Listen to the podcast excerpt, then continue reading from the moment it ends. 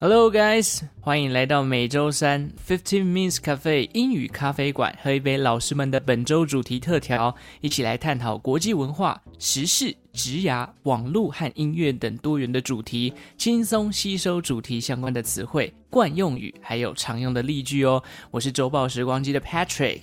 And you are listening to John from 15 Mins. Welcome to 15 Mins Cafe today. So, when you hear Patrick, guys, that means today we are going to learn something about either idioms or histories or backstories and all the great stuff. So, Patrick, what do you have in store for us this week? Okay, uh, since the last time we talked about some idioms related to colors, Oh. today we're talking about some idioms related to countries. Okay, so starting off with countries, which is your favorite country in the world? Maybe Switzerland. Switzerland is your favorite country. Tell me why. Yes, I've been Switzerland before with my mom. Lucky Yeah. you. Okay, I have to say, uh, the first time when I go to Europe Uh-huh. to visit Switzerland, Yes. it also includes uh, French and uh, Italy. No way. So you also went to France and Italy on the same Yeah, trip. yeah, yeah. 它就是一个旅行团的这个活动嘛，所以就是瑞士、法国跟意大利。 For how many days is it in total? Um, nine days or ten days, I forgot it. Nine, ten days for Italy, France, and Switzerland. So almost three days each. No, no, no. Most of our days we stay in Italy. You did. Okay. So it was more Italy and then less, a little bit of France, a little bit of Switzerland. Yeah, Switzerland's almost like one or two days. And just pass pass by. You know, we did we did spend a lot of time in Switzerland. Okay. So tell us why Switzerland is your favorite. I love the view there. Oh, So I went to 哎卢卢森吧这个地方。 okay. Okay, so it's very beautiful, right? We we go on the we go on the mountains. Uh-huh. We see a lot of different kind of views that we didn't see in Taiwan more. Yes. And I found a very great Uh-huh. snacks there. Wow. You know, 健达出奇蛋. No way. Kinder Surprise. Yes. They still sell it in a chocolate egg shape, right? In Europe, they still sell in that kind of egg shape, but Taiwan is now like chocolate sauce. you know, Oh, no way. They changed it's it. totally different. Yeah. Oh. So Switzerland is the most I I think is is my mind in childhood. The things that I always want to eat. So it reminded you of your childhood days. Yeah. To to open the chocolate egg up and see a toy inside. Yeah. Yeah. Cool. It's very delicious. You can't you can't find it in Taiwan recently. So Okay. I I think that is the most beautiful things that I had in Switzerland. No problem. I'll remember that. Next time I travel abroad, I will bring you a Kinder Surprise egg. Oh really? Yeah, I will bring you. If I see it, I, I will remember. Okay. Yes. Yeah. Very, very nice. So that was what you remembered of uh, Switzerland the view and the chocolate, right? Swiss chocolate. Yeah, one more thing that I want to say. Hmm. There's a very special dish there called a cheese fondue. Cheese fondue. Yeah, That's right. The, the hot pot of Switzerland. they, they use it the cheese, and I am a big cheese lover. You are a big cheese lover. Okay. So you and I, we will hang out. We will go to a cheese bar. Okay. We'll go to one of those imported supermarkets. We'll try all the cheese out. You should come to me. I, I snack cheese all the time. I would go to Costco. When I see snack cheese, I would buy two packs.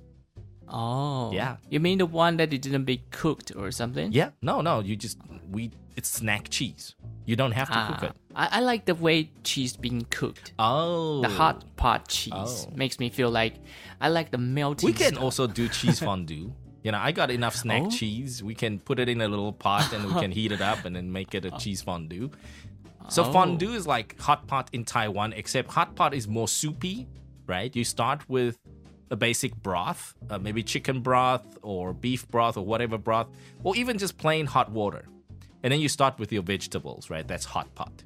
But fondue is different. It's like heated sauce, I would say, because there's chocolate fondue, there's cheese fondue, and I believe you can also do other types of sauce fondues. I, I just don't know. I didn't grow up with it, but I know it's possible. You can buy a set, a fondue set from IKEA, and you can, you know, put cheese in it or chocolate or like hot sauce of some sort.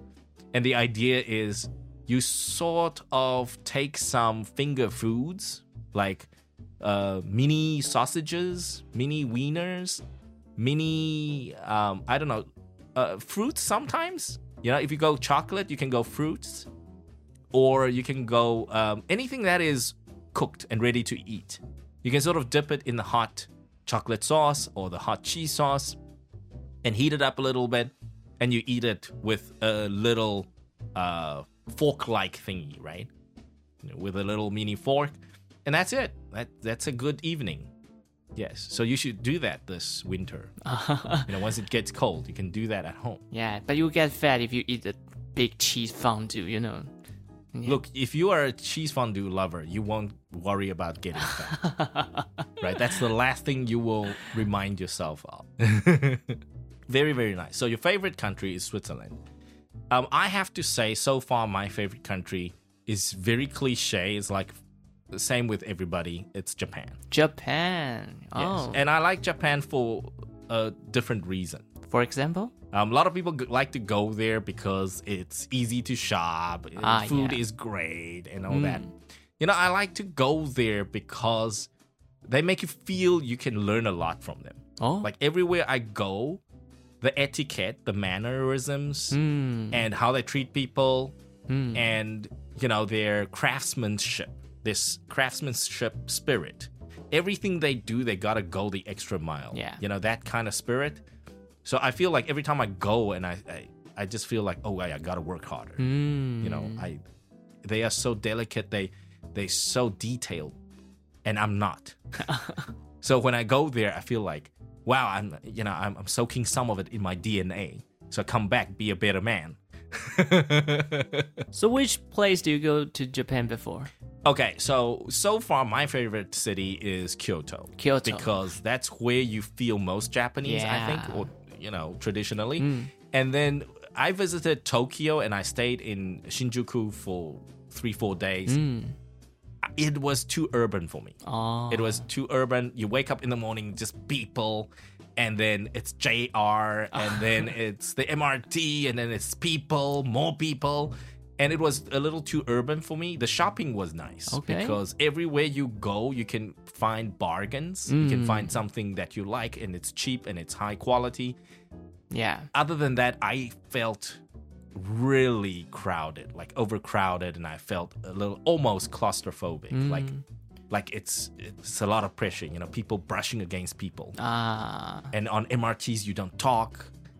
You and and it's just dead silence, and then you see this guy with gray hair, this old grandpa. He's still working. He's still wearing his suit, looking sharp Ah, yeah.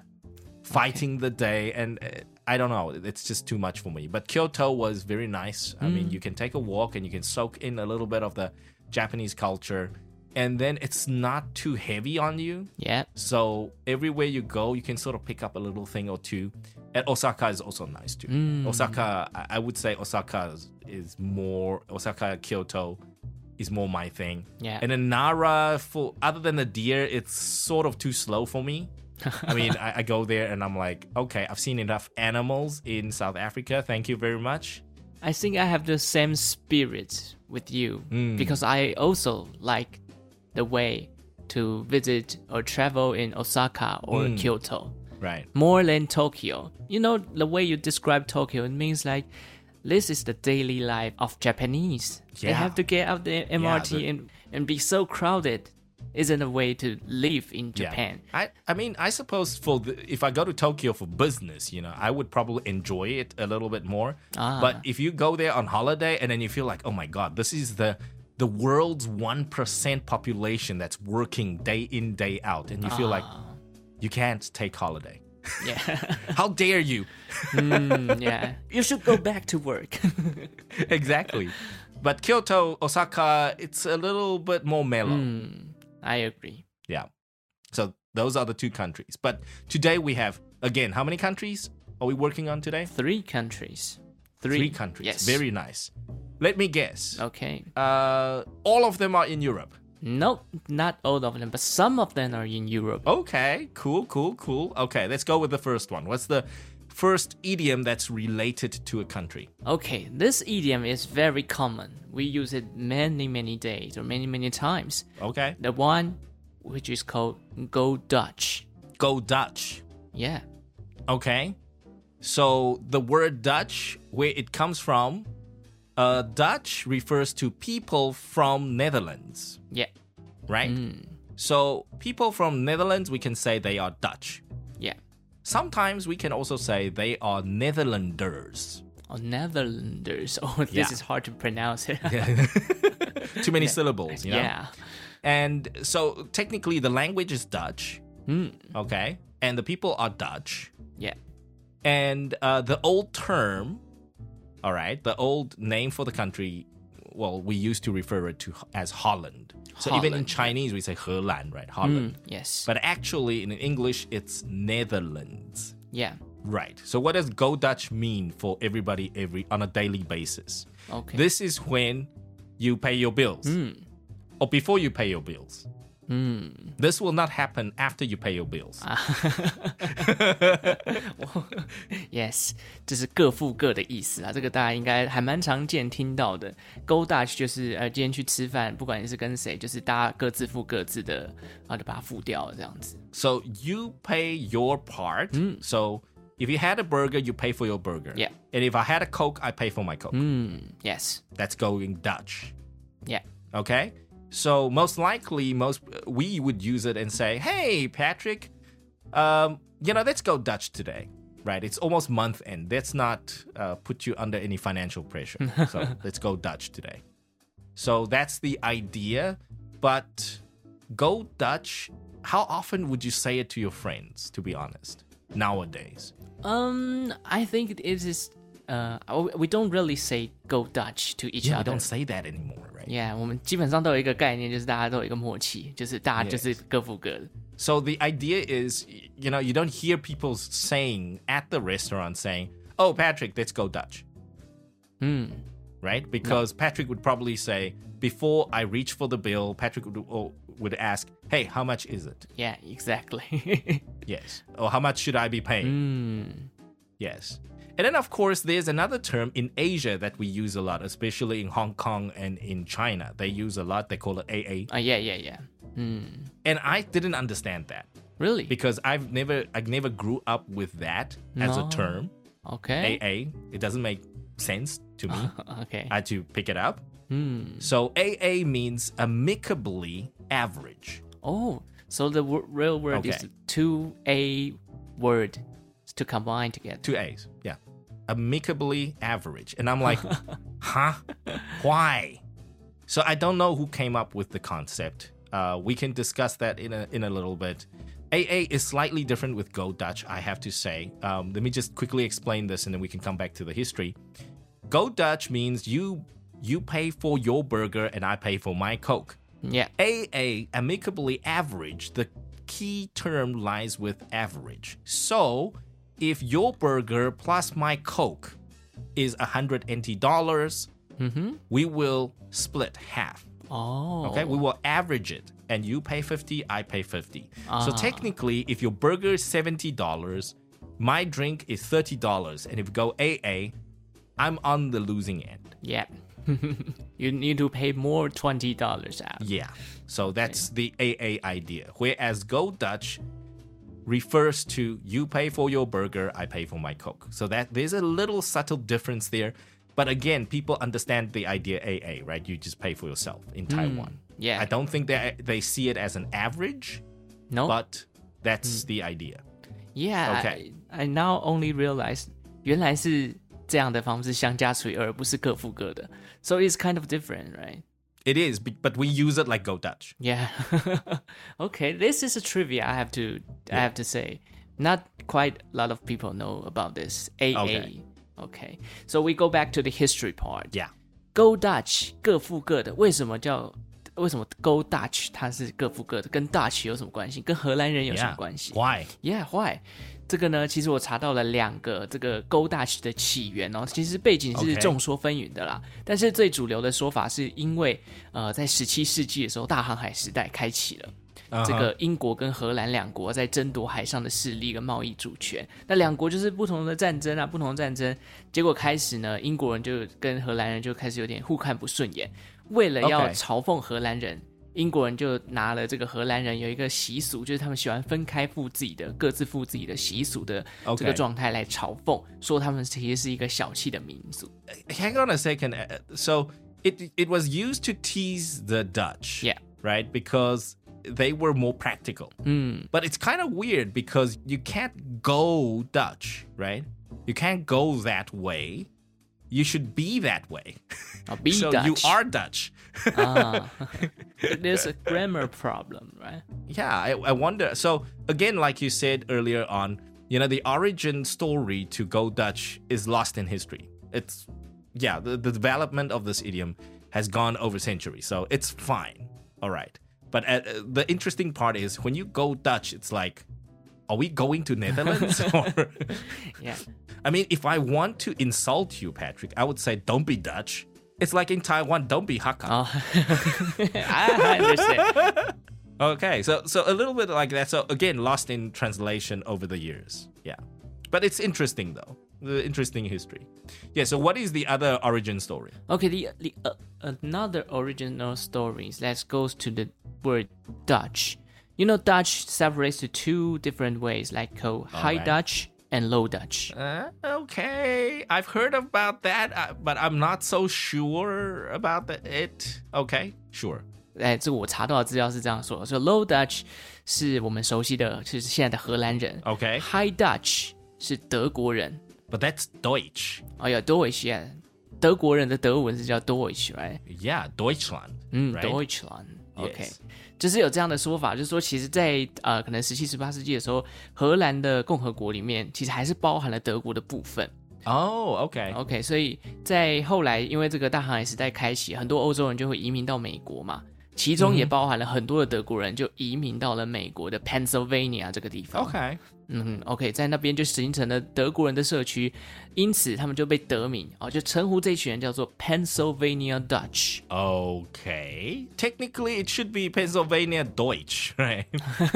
Maybe you know is the way in, let's say in German, right? yeah. OK，所以这个 Pennsylvania Deutsch 或者 Pennsylvania Dutch，他们其实有一个餐桌礼哦，就是一样，就是会讲说他们吃饭不管怎么样，就是各付各的。哦所以他们就说 OK，let's、go to the, the Dutch way or something，let's go to the Deutsch way or something like that。 OK 那久而久之呢，Go Dutch 就变成是形容一个各付各的这样的一个行为了。 This is an interesting one because it could be back in the day go Deutsch, not go Dutch. Ah. But eventually it turned into go Dutch. Something like Yeah. that. Very interesting. Yeah. OK， Okay, this is cute. This is again we're talking 17th, 18th century. Hello. It's the 21st century. a, a lot of origin maybe be lost or you know we talk about 我们用口语相传，可能中间就会有一些不同的改变了。 Yeah. Yes, but it's nonetheless a very interesting story. Yeah, right? Because both the Dutch and the Germans are very practical people. yeah. Okay. They're very practical. Business is business, hmm. right? So possibly it also came as part of their culture, the European culture. Yeah. Yeah, so hmm. going Dutch there. Okay. Okay. Hmm. You know, now my turn. Let's talk about all the other ways we can refer to go Dutch because, like we mentioned earlier, Hmm. we don't say go Dutch. Oh, yeah. You know, people sort of know if Patrick, you and I hang out, I mean, we don't have to hmm. say too much, right? You know, by the time we pay the bill, you know, we, we will each pay our own bill. Yeah. Okay. However, Hmm. in the Western world, right? In the Western world, if you don't want somebody to treat you or pick up the check, hmm.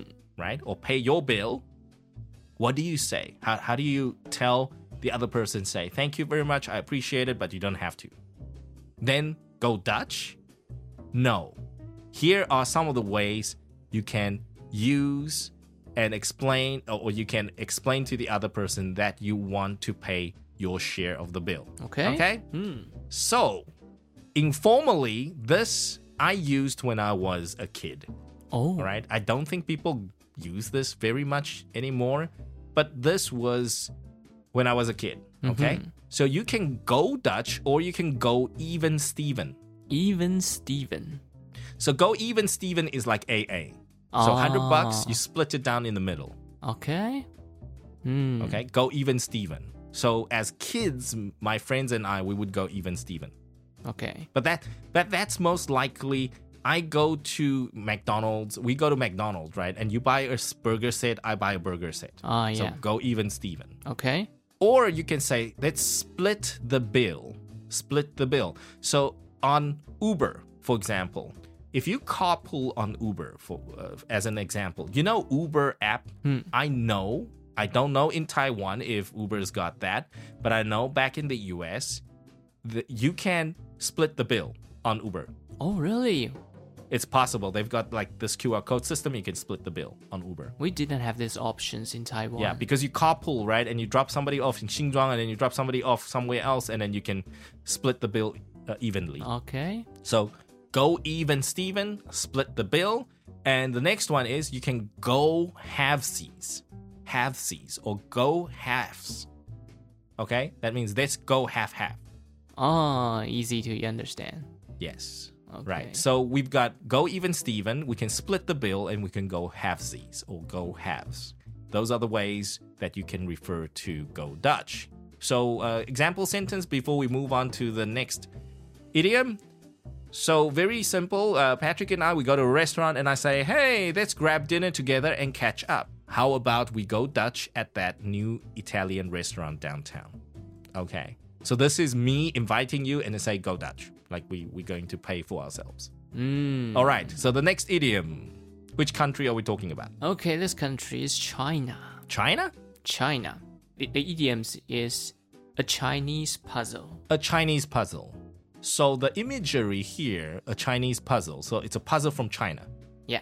Puzzles from China are these rings, right? These puzzle rings. I've seen them. These locks, these these fancy magic locks kind of things. They are the Chinese puzzles, I guess. Chinese puzzle, I Google on the internet and they say，呃，中文啊，中文看到有很多不同讲法，就像刚刚郑老师有讲到益智玩具，用解锁型的玩具、也是一种。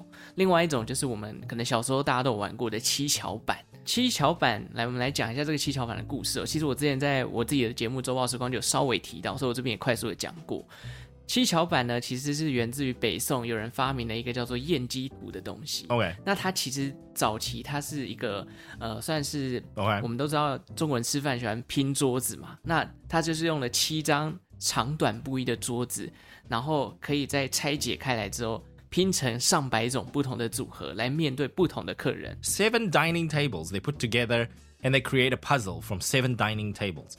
People in the Song dynasty, they are mad. They got too much time on their hands. yeah, it's crazy. You know, for people that want to come to my house to have a dinner, Yeah. they can separate the, the tables and become uh, four people to use. Okay. But when they combine together, they become a big piece. Interesting. 这个就是很强大的逻辑组合，去面对不同的这个吃饭需要 OK 用到的场景。 那他们就叫它这个叫做燕鸡图。其实网络上我记得维基百科可以找到，有人把它就是拆解出来各式各样不同的组法，大家有兴趣可以去了解。Okay. 那其实后来到了清朝 Uh huh. So Qing dynasty.，yeah, the Qing dynasty, they this concept of the the things to combine the table, they go to the Europe part，就传到欧美了。Oh, yes, yes, yes. It makes sense because you want to show off to the Westerners, right? Yeah. Hey, look at our table. We've got Chinese fancy tables, right? Do can you do that with your table? No. Yeah, just very very fancy stuff. So really, when this 这个七巧板 this Chinese puzzle, they when they go to Europe, they go to America, you know the foreigners are insane. Like, what the hell is this kind of stuff? yeah. They will be amazed and then they will try and again crack it, yeah. right? They want either crack it or copy. Yeah. they want to solve the puzzle. Eh, eh, eh, in a way，所以他们就先掀起一阵狂热，开始在研究说，哎、uh, 欸，这个七巧板有什么样的变化，什么样的组成，okay. 甚至在那时候有很多的欧洲人还出了书，专门在研究这个七巧板。后来呢，还有变体。I'm sure because they think it's like something of a brain teaser, right? Yeah. You know, It teases your brain. It, it makes you think. It practices your logical thinking yeah. or spatial recognition, Yeah, yeah. right? Of spaces and shapes. It's kind of training your brain of some you know, Yeah. space or logic or something inside your brain. Mm, or shapes. Yes. Yes. OK，这个是七巧板。那后来欧洲人自己就发明了九到十片的 呃，英文叫做 the Columbus egg，哥伦布啊，Columbus 对 egg，哥伦布 yes，之蛋 Columbus egg，它们可以排列出不同的像鸟的状呃这个形状啊，乌龟等等的 Yes。 So this is the origin of Chinese puzzle. Ah, so it started with the seven tables, and then now it went. Later on, it became the Columbus egg. Yeah. Cool. They use it to describe some complicated situations. Okay, so coming back to the idiom, if something is a Chinese puzzle, we are assuming it's a difficult puzzle. Yeah. It's a difficult problem. It's something that requires solving. And uh, Patrick, by the way, when I checked this up on the web, Hmm. all right, and um, I, what I did was I sort of sent it to ChatGPT to see how ChatGPT would respond. Oh. You know what ChatGPT said to me? My prompt was, please explain a Chinese puzzle, the idiom. And ChatGPT says, it's politically incorrect to use this. This is not usable in modern times. Ah, And I'm like, oh, it's okay, you know, if because we are Asian, right? We we are sort of you know we're Taiwanese, so it's okay for us to be referring to a Chinese puzzle. If today we are of from a different country, maybe it will be a Oh. little racist, right, or politically incorrect. uh-huh. So I guess for us, it's still okay, politically correct.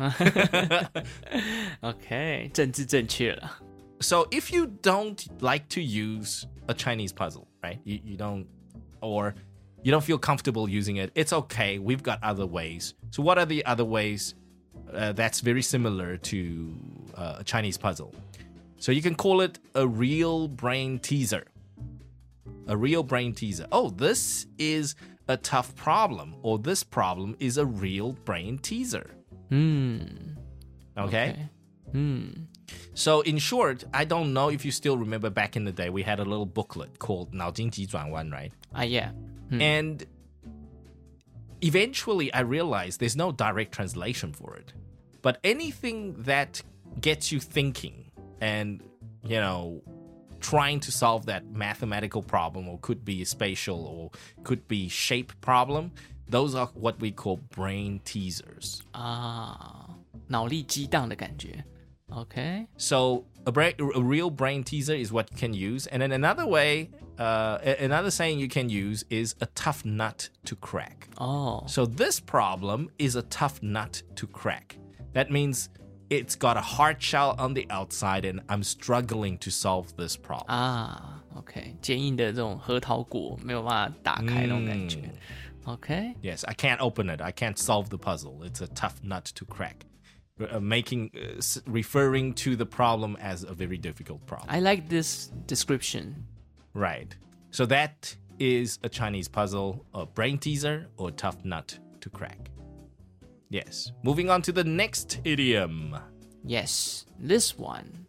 We're back to Europe. Oh, nice. Which country in Europe? Greece. Ah, I know. Really? know. Oh, this I one you got it. Okay. Because this this one is so common. Mm-hmm. This is so common. I use this in primary school already. Really? Wow. Yep. I didn't know the origins until high school, but I, I used this. And I heard my English teacher and my other school teachers use this. And it was kind of easy to understand because at that age, at a young age, you actually don't know where Greece is. Oh, really? okay. Greece. So if you don't know where Greece is, then it's probably somewhere you don't know. yeah. Hmm. So for me, it, it was sort of easy to put two and two together. Okay. So Yeah. the idioms is it's all Greek to me. It's all Greek to me. And this Greek is referring to the language Greek, yeah. not the people. Okay? Not the people. hmm. Yeah, we, we are not racist. yeah, th- this is the language Greek. So you see, Yeah. we the country is Greece, the people are Greek, the Yeah. language is Greek. Yeah. Yes, there we go. So, guys, you gotta know when we say it's all Greek to me, we are referring to, oh, I don't know that language. Yeah. I give up. It's all Greek to me. I, I can't read it. I don't understand it. But um, in high school, when we got to Shakespeare, then we realized, oh, that's where this idiom came from. from Shakespeare. So thanks to Shakespeare, he created a lot more idioms than we thought. Yeah, again, Shakespeare. Last time we talked about the idioms that is related to him. Again. Thanks to him, we, we got new idioms to learn this week. 好，那来跟大家讲一下，It's all Greek to me。就像刚刚姜老师提到，它是出自于莎士比亚的一本着作，叫《Julius Caesar》凯撒大帝。 Famous work, a masterpiece. Julius Caesar. OK，那可能还还是有些人不知道莎士比亚这个凯撒大帝里面讲了什么。简单来跟大家讲一下它的剧情呢，其实就是呃，凯撒大帝当时有这个要谋杀他的凶手哦。Yes. 那为什么会有出现这句 "It's all Greek to me" 呢？其实啊、呃因为凯撒大帝是古罗马人嘛，那古罗马人嗯主要会用的语言是拉丁文。那少部分的人会用希腊文，但是大部分都是上流社会的人才会说这个希腊文。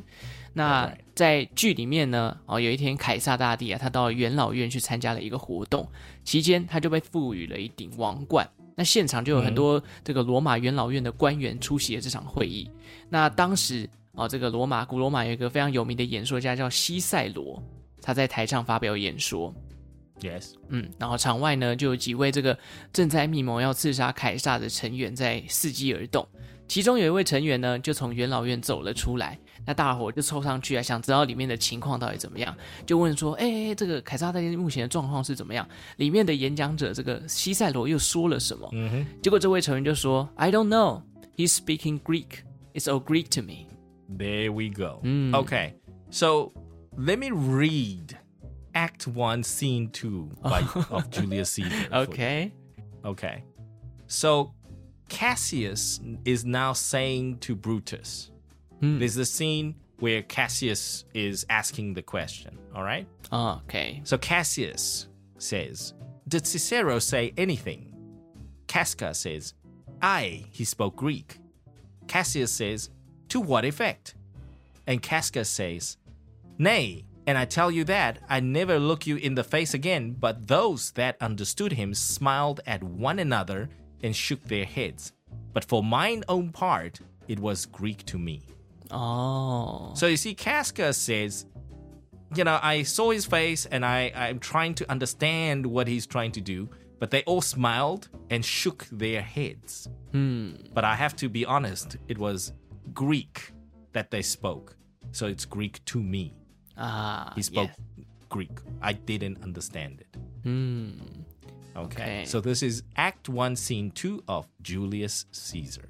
to nowadays, maybe it's all Greek to me. Maybe we can replace the Greek to Chinese, right? Because some of the foreigners think the most difficult language in the world is Chinese, it's Mandarin. Yes. But remember, in modern times now, we gotta be politically correct, so it's not very nice. I speak Mandarin, so it's it's fine. Yeah, so it's okay for us. Yeah, we, we can speak Mandarin. But here's the thing: I, um, I agree with you. A few years back, or uh, in high school, it is possible to say, "Oh, it's it's like Chinese to me." That means I cannot comprehend. I cannot understand. Okay. But back in the day, we didn't really bother with politically correct or incorrectness. Okay, we didn't. It was not like that because you understand some people they don't mean any harm. They're not trying to insult you or they're not trying to tease you. So um, I think in modern times you got to be very careful. But there, here are some of the other ways you can stay clear of the country, Ah, right, and not sounding racist. and this is something I sort of picked up. I, I I had to pick up very late in my years. Um, this I did not use in my childhood. We can say is as clear as mud It's as clear as mud. Mud. Yes. Okay. because mud is not clear, right? Yeah, mud is not clear. so it's as clear as mud. I'm trying to understand, I cannot understand. So the next way you can express yourself is it's over my head. okay. Hmm. It's over my head. Okay? And sometimes people even use hand gestures to indicate, hey, it's over my head. You know, Oh. they they use their hands and say, it's over my head. Oh. I don't understand. And then I use the next one in my childhood a lot. Because as a hmm. kid, you you go to school and you learn basic math, you basic science. You know, you don't know the advanced sciences, okay? So we will say hmm. it's like rocket science to me. Rocket science. Yeah. When something is rocket science, um, rocket science also comes in a different form of idiom. We can say, hey, it's not that difficult. It's not rocket science. Oh. When something is not very difficult to understand, it's not rocket science. So the reverse is true. It's like rocket science to me. It means, I'm sorry, I don't understand it. It means that rocket science is a very complicated subject, okay? That's that's the thing. So if you want to stay clear of you know Greek, Chinese, whatever, yeah, you can say, hey, it's like rocket science to me. Okay, there's three ways to replace the one we say it's all Greek to me. Okay, so how do we use it in our example sentence? Well, uh, uh, you know, I have examples in sentence here that uh, I mean, for most part, people in Taiwan are very smart. So uh, maybe this example sentence is not great, but you get the point. I attended the software training, but the coding part was all Greek to me.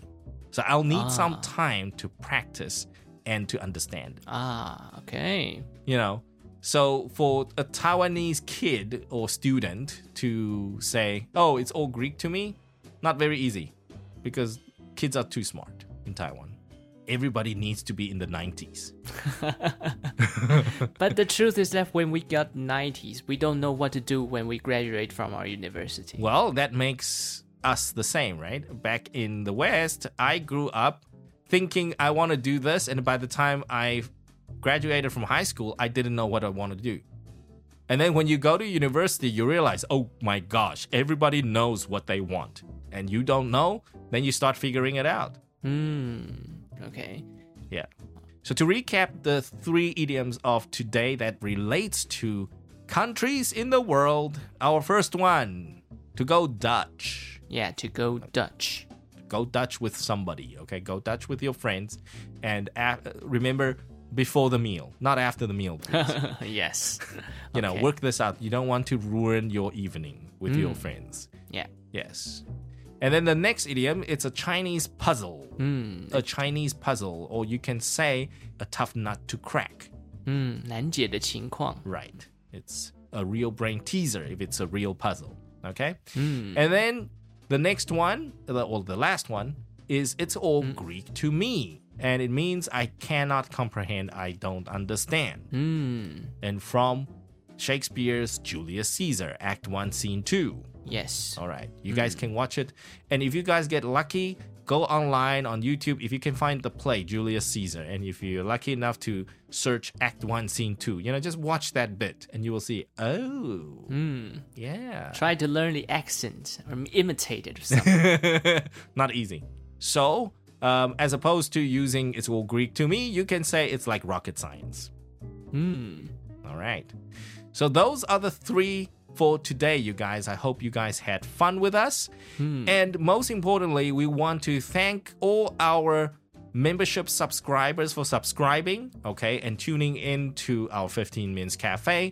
And if you haven't subscribed，、如果你还没有订阅的话呢，那欢迎你来订阅我们的英语咖啡馆 Fifteen Minutes Cafe 的订阅制的 加值内容。那加值内容就会有我们所谓的 VIP 加值内容的学习笔记。那学习笔记有包括我们的逐字稿，还有我们的惯用语，还有我们的这个小的听力测验，大家可以来使用。所以欢迎大家来多多订阅来使用。